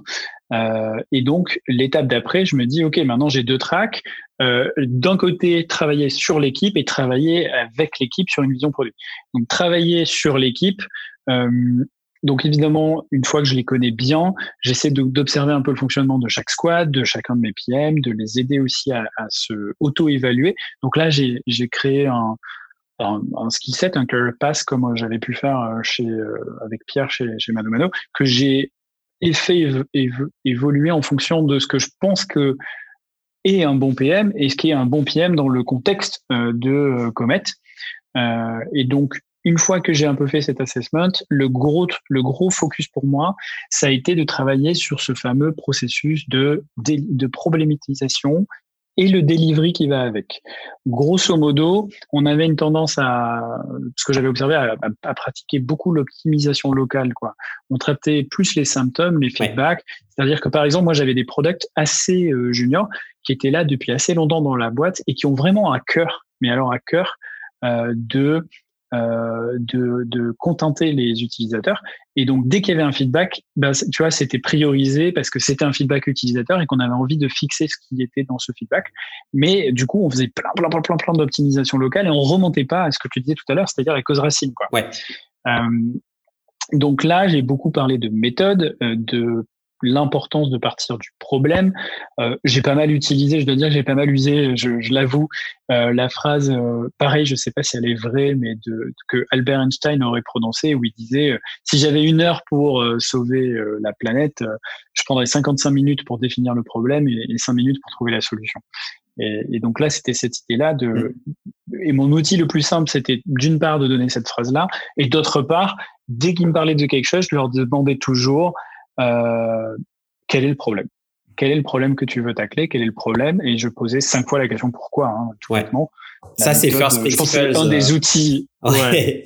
Mais c'est quelque chose qui, je trouve aussi, donc ça revient à, à mon point sur la discovery, excuse-moi de t'interrompre, mais c'est c'est vraiment c'est vraiment quelque chose qui est qui est qui est mal compris, c'est-à-dire ce modèle de pensée. Donc first principle, ça dit quoi? Ça dit que en fait, quand tu travailles sur des problématiques qui sont plus ou moins complexes. Euh, tu, si tu veux construire un produit qui va être robuste et qui va générer euh, de la valeur pour les utilisateurs finaux, il faut vraiment que tu sois complètement focalisé sur la racine des problèmes. Et tu fais ça en faisant un exercice qui fait partie du design thinking euh, toolbox, qui en fait euh, est très simple, qui est de, qui est ce que j'appelle moi la, la méthode euh, d'investigation, qui est aussi quelque chose que tu appliques quand tu fais Jobs to be done, qui est de poser la question pourquoi cinq fois, comme les enfants quand tu quand ils ont 3 4 ans, quand ils sont dans cette phase-là où ils essayent de comprendre la racine des choses. C'est exactement la même chose, c'est-à-dire tu comme tu le dis là, quelqu'un de ton équipe va te dire euh, ah oui, mais il y a tel problème, il faudrait le résoudre, tu dis pourquoi, ensuite tu redis pourquoi et tu arrives et quand tu as fait les cinq niveaux, normalement enfin normalement tu devrais arriver à la racine mais en fait si la culture si si les gens ne comprennent pas la nature de l'exercice que tu es en train de faire, ça peut être assez frustrant pour la personne en face. Donc, faut déjà avoir apporté des fondations, une, un minimum de culture pour faire comprendre que le mindset discovery first, c'est critique. Et une fois que les gens ont compris ça, de dire euh, cinq fois pourquoi, ça passe déjà mieux. Ouais, et en fait, ce qui m'avait bien aidé, c'est que comme j'avais déjà atteint les objectifs d'avant, tu vois, notamment de, mieux expliquer les limites de notre marketplace et donc de montrer que quand on se posait la question du pourquoi assez souvent et qu'on remontait à la cause racine, en fait, c'est pas que nos features, euh, qu'une partie des features qui n'avaient pas marché euh, étaient pas bonnes ou que la personne qui l'avait fait n'était pas, tu vois, c'était vraiment juste qu'on s'attaquait au mauvais problème. Et donc, j'avais déjà un peu prouvé ça en revisitant un petit peu euh, le passé de Comet, en gros, moi j'ai fait une présentation à un moment de euh, voilà ce qu'on a fait et les, et les croyances limitantes de Comet. Donc, ce qu'on a tellement intégré dans notre modèle de pensée qu'on a arrêté de le questionner, alors qu'en réalité, si on se pose la question du pourquoi, pourquoi, pourquoi, on ne sait pas forcément répondre. Euh, et euh, ça, c'est un très mauvais signe. Et si on sait répondre et qu'on se rend compte que peut-être, en fait, on est en train d'optimiser, encore une fois, localement. Quoi. Si tu pouvais juste nous préciser, c'est quoi, en fait, une croyance limitante? Parce que je pense que ça va aider les gens à mettre euh, en contexte ce que tu dis. Oui, tout à fait. Une croyance limitante, c'est un, un, un, concept irrité euh, que j'utilise, je pense, pas très bien, mais bon, de la psychologie. Donc, c'est des choses qu'on se répète jusqu'à penser que c'est la vérité. Et donc, par exemple, nous, on s'était dit, chez Comet. Et la raison, c'était qu'on s'était un peu vécu comme le Uber dont j'en ai déjà parlé. On s'était dit, bah, la vitesse à laquelle on est capable, donc un client dépose un besoin, la vitesse à laquelle on va lui donner le freelance, il faut la descendre, il faut qu'elle soit la plus courte possible. Et donc, par exemple, il y a eu tout un effort produit pendant un bon moment sur que cette vitesse, elle descende. Donc, au début, ça prenait, je sais pas, 4 jours, puis 48 heures, puis 24 heures, puis 2 heures, puis euh, on se disait un jour sera à la minute, tu vois, un peu à la Uber. Sauf que, à un moment, je leur dis, mais pourquoi? Et du coup, bah, c'est le fameux 5 pourquoi. Mais pourquoi, pourquoi, pourquoi, pourquoi? Et la plupart du temps, les gens, ils ne savaient pas trop me l'expliquer. Et je leur dis, mais, et donc après, je leur donnais un contre-exemple en disant, mais imaginons que je suis un client et je sais que moi, je vais étudier les candidatures que tu m'envoies dans deux semaines parce que je ne suis pas pressé par le temps. Ce que tu fais quand tu, quand tu travailles comme ça, c'est que si il se passe deux semaines et que donc au bout d'une journée, tu valides cette mission en disant OK, je pense qu'elle est bien pour nous, on est OK pour la proposer à nos, à nos freelances. Dans la minute qui suit, tu vas avoir des, donc ces fameux freelances. Tu vas les envoyer à ton client qui t'a dit qu'il va pas les regarder avant deux semaines. Et ce qui va se passer, c'est que quand il va les regarder, il va dire Ah putain, il est génial ce mec. Sauf que le mec, entre temps, bah, il aura trouvé une autre mission. Et donc en fait, on se crée des soucis parce qu'en fait, on avait euh, juste été on s'était répété énormément que la vitesse était clé, mais sans se poser la question de pourquoi, sans l'articuler, et c'était devenu une croyance limitante. Ça limitait la portée de notre impact. Merci euh, pour la précision. Et du coup, tu donc tu parlais de euh, la mise en place d'un plan d'action pour l'équipe. Quel va être la, le, jalon d'après? Le, le jalon d'après, donc on travaille globalement sur euh, notre méthode. Alors, se poser le bon, la bonne question du bon problème. Euh, on fixe un peu le delivery qui était un peu cassé, mais pas dramatiquement, mais voilà, on le, on le fixe. Ensuite, on travaille sur la vision produit. Donc là, je commence à avoir tous les outils. Le, le, on commence à être capable de bien délivrer avec intentionnalité. Et ça, c'est important d'être sûr que tout ce qu'on fait, on sait expliquer pourquoi on le fait et quel problème on veut viser. Donc maintenant, on peut, du coup, on commence aussi euh, par là même à obtenir du learning en fait. Euh, je me rends compte que je fais beaucoup d'anglicisme, mais euh, en tout cas, on, on, commence à avoir de l'apprentissage. C'est inévitable, t'inquiète pas. Terrain, soit... Ouais, dans nos jobs, c'est difficile. Hein. Euh, et euh, donc, tu, tu commences à avoir de l'apprentissage qui vient du terrain, que ce soit de la donnée ou de la donnée, donc Quanti ou Kali. Euh, et donc, ça vient étayer euh, ta lecture du marché et tu peux donc, tu as les outils à partir de là pour commencer à créer cette vision produit. Et donc, là, mon, mon travail avec l'équipe, c'était d'identifier tous les endroits, vu qu'on avait modélisé un peu Comet et les grands leviers, on s'est dit bah, où est-ce qu'on a le plus mal, où est-ce que euh, nos funnels, nos flows euh, sont cassés, euh, que ce soit encore une fois d'une point de vue data, quanti ou quali. Et, et, donc là, on a travaillé à mettre en place une, une roadmap, pas de solution, mais bien de, de paris. Donc moi je, moi, je parle beaucoup de bêtes euh, chez, chez Comet. Donc pourquoi j'ai changé ça? Au lieu de parler d'un thème ou d'une épique, euh, je parle vraiment d'un pari. Que ce que j'aime bien expliquer et ce que j'ai expliqué à mes product managers, c'est qu'ils étaient un peu comme, comme des investisseurs. Euh, en gros, un investisseur, il va justement essayer de trouver les grandes zones d'opportunité ou les problèmes euh, qui ne sont pas encore euh, taclés. et quand des startups vont venir le voir, il va se dire ah oui, lui, il s'attaque à un problème qui est vachement intéressant. Je vais investir dans son je vais prendre un pari, je vais investir dans sa startup. Et il sait dès le début que euh, il est un bon investisseur si deux paris sur dix fonctionnent. Hein, en gros, ça c'est déjà pas mal. Et le product c'est un peu pareil quoi. Tu prends des paris, tu ne peux pas être sûr que ce que tu imagines va vraiment fonctionner. D'ailleurs, c'est bien pour ça qu'on est dans ces démarches où on essaie de délivrer le plus tôt possible un incrément produit qui permet d'avoir de l'apprentissage parce qu'on sait très bien que c'est pas du tout une science exacte. Donc, tu es systématiquement en train de prendre des paris. Euh, et donc, nous, on a bien ces roadmaps de paris qui sont venus en fait de notre étude de ce modèle qu'on avait construit de, de là où on avait mal. Quoi. Et, et ça, c'est quelque chose que ça, ça me fait penser en fait au, à une méthodologie des, des gens de chez Basecamp. C'est quelque chose que tu as tu as emprunté de Shape Up? Oui, effectivement, c'est une de mes inspirations. Donc, c'est des choses que j'avais commencé à expérimenter euh, chez Mano Mano et je pense que c'était avant Shape Up. Et après, Shape Up est venu aussi m'aider à, à, à, à, bien euh, ranger mes idées et me dire effectivement j'ai bien envie de travailler un peu comme ça. Euh, en fait, par exemple, bah, donc si vous connaissez Shape Up, l'idée c'est qu'ils partent bien d'un problème, d'une opportunité, et puis eux ils découpent le temps en, en, une cadence de six semaines pendant lequel ils vont travailler là-dessus. Et il y a euh, finalement un temps où ils shape le problème et un temps où ils build la solution qu'ils pensent avoir trouvé à ce problème. Euh, nous, on a vraiment poussé un petit peu le, la, la métaphore du, de l'investisseur parce que au lieu d'avoir des cycles de six semaines, ça je l'ai pas pris euh, parce que ça me paraissait trop long à notre échelle puisque comme je disais, on était un peu pré-product market fit. Donc moi j'avais un besoin qu'on qu'on apprenne et qu'on teste assez rapidement. Et donc du coup, nous ce qu'on ce qu'on a fait, c'est qu'on a bien gardé une partie de ces fondamentaux. Euh, la différence étant qu'un pari tu vas déterminer toi en tant que product manager combien de temps tu, tu es prêt à investir dessus. Donc en fait, je demande à mes products de dire euh, ce problème, il vaut combien de temps de ton équipe? Ton fonds d'investissement en tant que product, c'est donc le temps de ton équipe. Imaginons que ce soit le temps d'un trimestre. Uh-huh. Si tu as trois mois, ce temps-là, il est terminé, c'est ton fonds. Euh, tu es prêt à la louer comment en fait? Et donc là, tu es dans une logique d'allocation. Et donc ça veut dire que quand on démarre, on, kick, on kickstart un sujet avec l'équipe, c'est systématiquement, voilà, on veut travailler sur ce problème et pourquoi. Voilà la mesure de succès qu'on va aller chercher. Donc l'impact qu'on espère, puisque vu que c'est un pari, il faut pouvoir dire s'il va être gagné ou pas. Et voilà le temps que je suis prêt à investir. Et donc après, c'est charge à l'équipe ensemble de se dire, OK, dans le temps, qui est une contrainte euh, imposée, dans ce temps-là, qu'est-ce qu'on est capable de faire dont on pense nous, ça va nous permettre d'atteindre euh, ce, ce, cet impact? C'est très clair.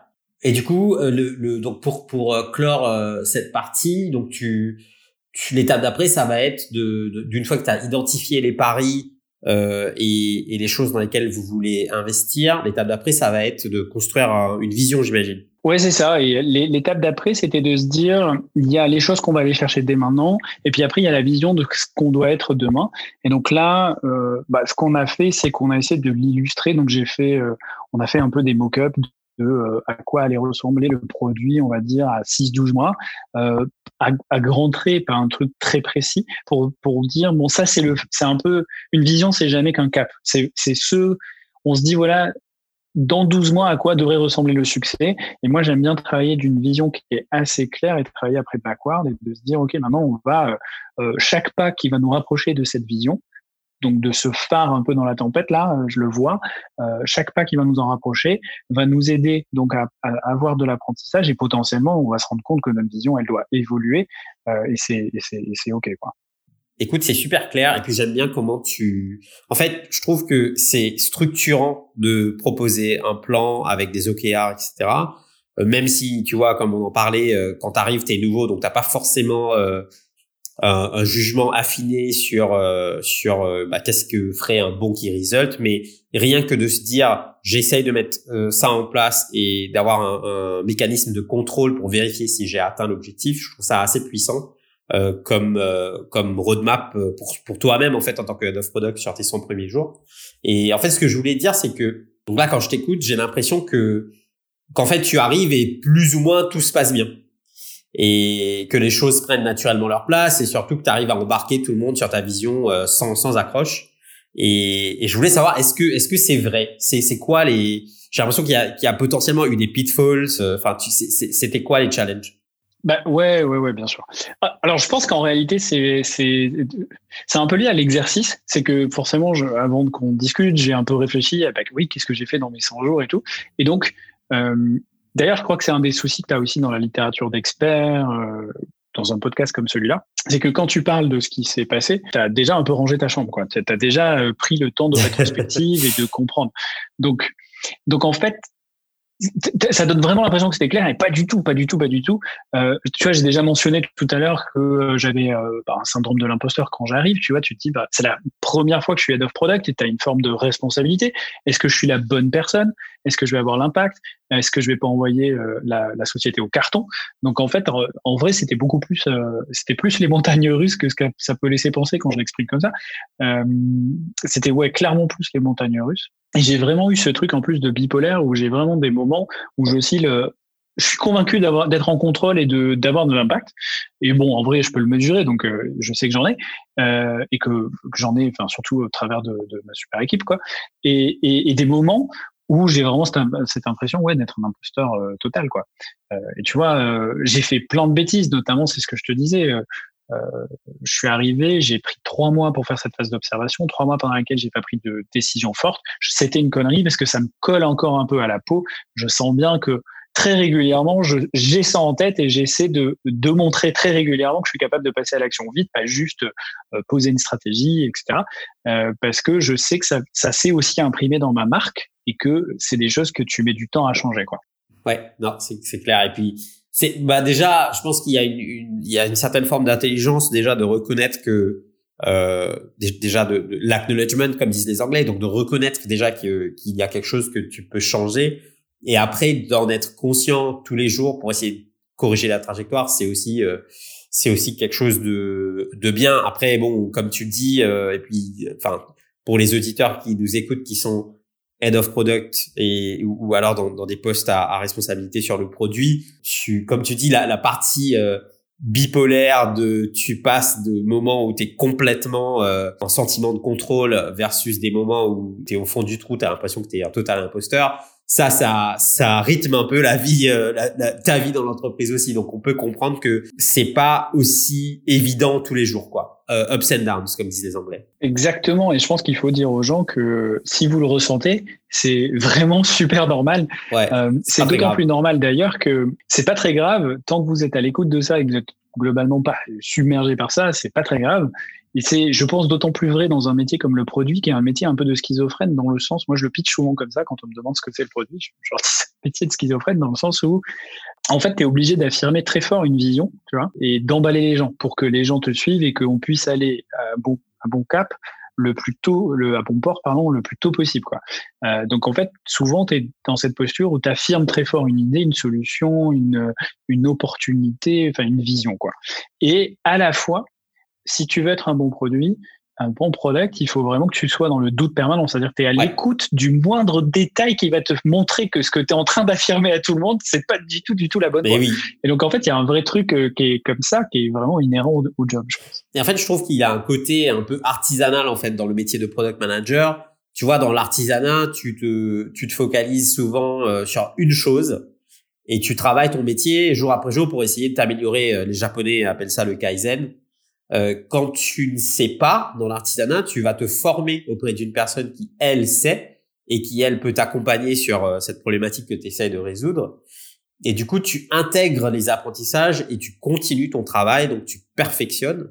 Et, et est-ce que toi, c'est quelque chose que tu conçois aussi dans le product management? Je crois que oui. Euh, tu vois, un des conseils, par exemple, que je donne le plus souvent à mes aux gens que je manage, c'est faut que tu faut que tu contactes d'autres product managers. Alors soit euh, dans la structure quand il y en a plusieurs, mais aussi à l'extérieur, c'est un des meilleurs moyens de euh, échanger sur des problématiques euh, similaires. Et tu ça peut être des product managers d'une industrie très proche ou du ou sur des mécaniques produits assez proches, comme des gens qui n'ont rien à voir. Euh, et même récemment, t'en parlais euh, en entrée du podcast, là, moi j'ai lancé, un, je suis en train de travailler sur une, une newsletter, mais aussi surtout un, un programme de, de, mentoring qui s'appelle Productverse. Et en fait, bon, il y a eu une peut-être une petite phase où je me suis dit waouh, ça fait un peu ego trip. Je vais proposer à des gens, en gros, c'est pas vraiment du mentoring, c'est plutôt de l'office hour, de prendre rendez-vous avec moi pour discuter. Donc passer la peur un peu de l'ego trip, je me suis dit en fait, non, c'est plutôt l'inverse. C'est un super outil pour rester humble. Parce qu'à chaque discussion, tu essaies d'être utile à l'autre, mais c'est pas garanti. Donc, euh, tu te mets un peu en risque, entre guillemets. Euh, sachant que la promesse, c'est plutôt, je vais essayer de t'apporter, euh, bah, d'être un miroir sur lequel tu vas faire rebondir tes idées et euh, d'apporter potentiellement une perspective un peu différente et te faire profiter de mon expérience. et en fait, ce que je trouve très intéressant, là, j'ai commencé ça en juin et j'ai investi plus ou moins deux à trois heures par semaine euh, pour l'instant, je suis un peu boulimique, donc je fais ça. C'est plein jusqu'à fin août euh, pour l'instant. Euh, ce que je trouve très intéressant dans l'exercice, c'est que ça m'a déjà permis d'interroger ma pratique en fait. même moi à mon échelle, pourtant je suis plutôt dans la posture là du, du, coach, mais en fait comme il y a plein de moments où je pitch des trucs en me disant mais tu vois ça c'est hyper important, et après je me dis mais tiens c'est marrant, euh, c'est pas du tout ce que je fais chez Comet. Et je me dis, mais c'est pourquoi en fait? Et donc, mais là, à partir de là, il y a deux options. Soit c'est parce que euh, ben je le faisais pas et, et du coup je vais le faire. Et je me dis, ah ben ouais, il faut absolument que je mette ça en place. Donc ça m'aide à prendre, ça, m'aide vraiment à prendre du recul sur ce que je fais chez Comet. Et il y a eu des moments où je me suis dit, ah, ce truc-là, je le pitch. En fait, je le fais pas, ça me manque pas. Et je pense que je le pitch parce que je l'ai lu et que machin, mais qu'en réalité, c'est pas si grave quoi. Et donc ça m'aide vraiment beaucoup à ouais à faire ce que tu disais et et j'aime bien le, rapport avec l'artisanat qui est euh, qui est un peu ce truc là de euh, tu as ton craft et tu vas l'améliorer au fur et à mesure. Et, franchement, parler avec des gens, potentiellement dans la position du coach, ça aide énormément. Quoi. Mais, je pense d'ailleurs que toi, peut-être tu vis la même chose avec le podcast, non? Je pense que oui, c'est similaire, euh, même si je pense que c'est pas c'est pas à la même échelle en fait, parce que le podcast euh, reste un, un, side hustle, comme disent euh, les Anglais euh, pour moi, et c'est pas c'est pas mon, métier premier. Par contre, là où je te rejoins, c'est que ça, pareil, ça m'a permis de prendre de la distance, de prendre du recul. par exemple, à révéler ce qu'il y a chez l'autre dans, dans un podcast, et quand même en tant que hôte, c'est quand même le, il y, y a, cette première fibre là, qui est de de laisser la place à l'autre et qui est quelque chose qu'on on doit tout le temps faire en fait dans le product management, surtout quand tu es dans la discovery, tu es là pour écouter. Donc euh, laisser la laisser la place et révéler ce qu'il y a chez l'autre, à développer une capacité à être surpris en fait. C'est-à-dire, euh, moi je dis toujours, quand tu es dans le contexte de l'entreprise et que tu, avant d'aller dans une réunion en fait, j'essaye de me dire prepare to be amazed en fait, parce que trop souvent, je trouve que dans l'entreprise, on va dans des réunions et la réunion devient cet exercice un peu banal où euh, en fait euh, il se passe pas grand chose. Et je pense que si tu te mets dans un mindset où tu es prêt à être surpris, il peut se passer des choses assez impressionnantes dans la réunion, pas parce que euh, les gens font des choses plus impressionnantes euh, aujourd'hui qu'hier, mais parce qu'en fait, t'es dans, t'es, t'es prédisposé à entendre, t'es à l'écoute en fait de ces choses qui vont faire que tu vas apporter quelque chose de différent euh, à, à l'exercice lui-même. Et, et, donc ta capacité à être surpris, à être bouleversé, à être touché quoi. Donc t'es, on est dans un métier qui est très empathique et du coup ta ta capacité à être ouvert pour pour recevoir en fait ces signaux d'empathie et, et utiliser ces signaux pour prendre des décisions c'est ce qui va te permettre d'avancer, à mon avis en tout cas, sur ce métier-là. Et ça rejoint cette question sur euh, sur l'artisanat. Et, bien évidemment, ça te permet, comme tu le dis sur le mentoring, ça te permet de faire le point sur la réalité du métier et les évidences qu'on n'applique pas soi-même. Donc tu viens toi-même de, de le dire. Combien de fois on est dans des situations de coaching où en fait on dit aux gens avec qui on parle, il faut faire ci, il faut faire ça, mais en fait c'est les choses qu'on n'applique pas soi-même. Donc euh, je trouve que ça a un côté qui te ancre en fait euh, dans la réalité du métier et c'est important. Ouais, totalement d'accord. Mm. Écoute Olivier, pour clore, je vais te proposer euh, juste de nous faire un petit exercice qu'on aime bien faire et puis surtout qui, qui apporte beaucoup de valeur aux auditeurs, qui est en fait de si tu pouvais nous parler de quelques ouvrages, toi, qui t'ont permis euh, quelques outils ou quelques ouvrages qui t'ont permis d'accélérer euh, ta carrière. Ça peut être des bouquins, des livres, des articles. Euh, qu'est-ce que qu'est-ce qui te vient en tête? Moi, il y a quelqu'un que j'aime vraiment beaucoup, qui a un Twitter c'est une mine d'or. C'est euh, Shreyas Doshi, qui est un, un product qui, euh, qui, a fait de très, très belles boîtes et actuellement chez Stripe. Euh, il est top. Il fait des, il fait du très très bon contenu pour les pour les products. Donc je conseille vraiment beaucoup son, son Twitter. Je crois pas qu'il ait de newsletter ou de, ou de site vraiment, mais mais vraiment très très bien. Euh, ce qui m'avait pas mal marqué, c'était aussi toute une série d'articles de Gibson Biddle, qui est euh, l'ancien euh, VP Product de Netflix à l'époque. Netflix, ouais. Donc, il a commencé Ouais, exactement. Il a commencé chez Netflix vraiment au moment des DVD, puis puis il raconte un peu les, les, les exercices qui les ont aidés à, avoir une strat qui parlait déjà de créer du contenu alors qu'on était vraiment au moment où ils envoyaient des, des DVD par la poste et comment, bah, par exemple, ils ont chapitré. Tout à l'heure, je disais que nous on avait chapitré la vie de la boîte. C'est aussi parce que j'avais lu ce truc-là et qu'on a chapitré aussi la vie de la boîte chez Comet. Et c'est vachement intéressant pour des notions de focus et de strat, donc vraiment top. Gibson Biddle, il a un, il a un, un médium vachement intéressant. Ouais. Euh, et après, euh, si je pense plus à des livres, bon, il y a les classiques un peu RH, euh, bah, comme tu vois, j'ai été dans des positions où il a fallu monter en leadership, on en a parlé tout à l'heure, management, etc. Donc, euh, j'ai beaucoup aimé Jiggy Zuo de Making of Manager, qui est une ancienne, l'ancienne VP Product Design de chez Facebook. Radical, ouais, exactement. Radical Candor de, de qui, est, qui, est, génial aussi de, de Kim Scott. Radical Candor, j'aime bien parce qu'en fait, ça ça te rappelle des évidences des relations euh, de travail. En fait, quand tu lis, euh, je sais pas si ça a été ton expérience, mais moi, quand je l'ai lu, euh, tout, en fait, c'était marrant, c'est tu lis ce truc-là et tout ce que tu lis, c'est c'est genre logique, c'est c'est d'une évidence. Par contre, tu te rends compte que tu n'appliques pas 80% des trucs qui sont dans le bouquin et qu'il faudrait peut-être bah, changer ta façon de ta façon de travailler, quoi. Et en fait, ce qui, est, ce qui est assez cool, et moi ce que j'aime bien avec ce genre de livre, c'est comme tu dis, c'est vraiment des évidences, mais tant qu'on n'avait pas les mots, c'est-à-dire tant qu'on n'avait pas l'étiquette pour nommer un truc qu'on vivait tous, et eh ben c'était difficile de s'en de, d'en faire un outil utile. Et donc typiquement, elle, ce qu'elle dit, c'est par exemple le concept que je trouve le plus fort, c'est la ruinous empathie. Oui. L'idée que pour protéger la personne et notamment la personne que tu manages, quand elle fait des choses qui font pas trop, tu vas pas oser lui dire si tu veux pas la blesser, tu sais pas, voilà, as un inconfort social à lui, à lui donner un feedback négatif, ben en fait, tu vas faire ça pendant tellement longtemps qu'un jour, tu vas être dans une position où tu n'en peux plus et tu n'as plus qu'une solution, c'est de la, de, de, la sortir de ta boîte, quoi. Et, et ben en fait, tout ça pour de bonnes raisons. C'est-à-dire, en étant, en voulant être très gentil, tu vas la mettre dans une posture où c'est, il n'y a plus rien, on peut plus rattraper, tu la sors et la personne n'aura jamais eu les outils pour s'améliorer. Et ce, ce truc-là, juste ce concept-là de la ruineux sympathie, euh, je trouve que c'est hyper fort pour que tu comprennes, hein, parce qu'on l'a tous vécu, je pense, de de pas oser ou de pas savoir comment dire à quelqu'un. Ouais, ben là en fait euh, ceci ou cela. Et donc ça, j'avais trouvé ça très fort parce que dans mon rôle de manager, moi c'était un des trucs où j'étais vraiment pas bon. Et je pense que maintenant je suis meilleur pour dire ça. Mais encore de temps à autre, j'y repense en me disant maintenant là, tu es en train de faire de la réunion sympathie, il faut que tu te passe le inconfort social et vas-y quoi. Et, j'ai pas trop dit d'ailleurs Julisio euh, Making of a Manager pourquoi je le citais, mais euh, ce que je trouve très intéressant avec ce bouquin-là, qui bon comme pas mal de bouquins américains pourrait être plus court. Donc il y a peut-être des résumés d'ailleurs euh, qui, qui, sont bien. Mais ce que je trouve très cool, c'est que c'est un, c'est vraiment sur l'idée de l'accession au management. C'est comment je fais quand je suis un first time manager. Là où beaucoup de la littérature sur le management, c'est plutôt sur euh, sur euh, comment t'es un manager excellent, mais quand t'as déjà été, t'es déjà installé, t'es déjà dans ce poste, tu sais déjà en gros manager et tu veux aller euh, vraiment exceller. Là, on est plutôt sur un, vrai truc de d'introduction au management. Donc tous les gens qui deviennent managers, il y en a plein, et encore plus dans le monde des startups où on prend des responsabilités jeunes et vite. Je trouve que c'est un super bouquin euh, pour ça, quoi. Super. Et euh, et donc on arrive à la fin de cet épisode. Quel, serait ton conseil ou quelques conseils pour quelqu'un qui souhaiterait devenir PM aujourd'hui?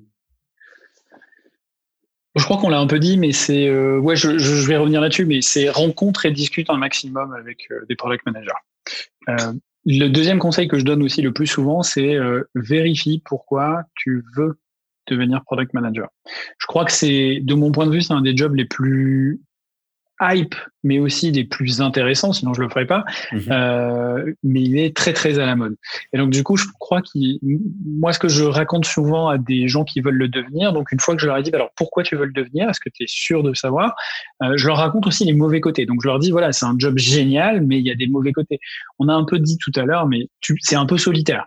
Que tu peux vraiment te sentir seul parce que tu es souvent dans un déséquilibre. Tu es soit seul dans l'entreprise euh, à être product quand tu es dans une boîte euh, plutôt jeune, soit tu es euh, dans ta squad et donc globalement tu as toujours 5 6 devs et toi quoi. Et donc en fait tu peux vraiment te sentir seul. Lucie Buisson le dit dans un des épisodes de Product Squad, elle dit et, et j'aime bien la formulation, elle dit si tu veux être product manager, il faut être prêt à t'en prendre plein la gueule parce qu'en fait tu es, es, dans l'adversité constante et en plus, euh, bah, la majorité euh, du temps, t'es seul. C'est ça, t'es seul. Et si t'es pas à l'aise avec l'idée d'être seul et d'être dans l'adversité, c'est pas fait pour toi. Et sois honnête avec toi-même, c'est pas grave, quoi. Pareil, c'est et toujours dans cette idée de l'adversité, c'est c'est ingrat comme job. Si t'as besoin de reconnaissance, c'est peut-être pas là où tu vas être le plus heureux. Ouais. Euh, c'est un peu comme le management en fait. Le plus souvent, quand tu vas être en succès, c'est celui de ton équipe, c'est pas le tien. Et quand par contre tu es en cas d'échec, euh, en situation d'échec, es globalement le responsable. Et c'est donc c'est assez ingrat. Euh. C'est complètement ingrat. Et puis il y a cette notion de, moi j'ai lu ça euh, une fois dans dans une entreprise londonienne sur sur un poster qui disait euh, le product manager c'est zéro autorité mais toute la responsabilité. Donc t'as aucun pouvoir. Ouais. Par contre, si if something goes wrong, c'est pour ta poire. Et, et clairement, ben, c'est aussi le truc que je dis, c'est c'est une grande responsabilité en vrai. Au quotidien, tu vas tenter de concentrer l'effort de ton équipe ou de tes équipes, si tu es comme head of product ou lead PM, peu importe, tu vas sur les problèmes les plus importants pour la boîte. Et donc, les gens vont te suivre. C'est vraiment le principe. Et donc, une autre façon de le voir, c'est que euh, je crois qu'on avait fait ce calcul à l'époque chez, chez Malomano, donc c'est, je ne sais pas si c'est exactement euh, ce coût-là, c'est que c'est un plus ou moins un demi-million à l'année, quoi, une, une squad. Ouais. Euh, donc, en fait, c'est comme si tu gérais ce budget d'un demi-million. Et donc, je le dis pas en mode, euh, ah, pour, euh, tu vois, le, le, rendre pécunier ce, cette relation, mais plutôt pour dire, en fait, oui, ça donne une idée de la taille de la responsabilité que tu peux vivre Exactement. Euh, et parfois, tu es product manager, tu as 24 ans, euh, c'est un peu ton premier job, euh, tu sais pas exactement, euh, c'est ce que je décrivais moi aussi, tu vois, le premier produit sur lequel j'ai bossé, en vrai, je, je, le faisais avec beaucoup de mauvaises méthodes et j'étais pas très, très, ouais, pas très fort, quoi. Et bah, je, donc en vrai, je, je gérais quand même un budget d'un demi-million et potentiellement, je l'ai très mal alloué, donc très mal utilisé à plein de moments, quoi. Et donc forcément, quand on a conscience, quand tu le comprends, et même si t'as pas fait le, la règle mathématique, tu vas te dire, putain, ouais, non, c'est c'est vraiment une une fucking responsibility, quoi. T'es vraiment, euh, tu t'as pas envie d'envoyer ta boîte dans le mur, quoi. C'est clair. Et donc, euh, et, et, puis, et puis, de toute façon, euh, c'est peut-être pour clore le tout, c'est que c'est que t'as souvent tort, en fait. Je le disais tout à l'heure. T'es, t'es euh, globalement, si tu adores avoir raison, les systèmes finis, prédictibles, etc., bah, tu vas être très très malheureux parce que euh, c'est pas une science euh, exacte, c'est plutôt cet investisseur qui prend des paris et dont beaucoup vont se planter. C'est vraiment le principe.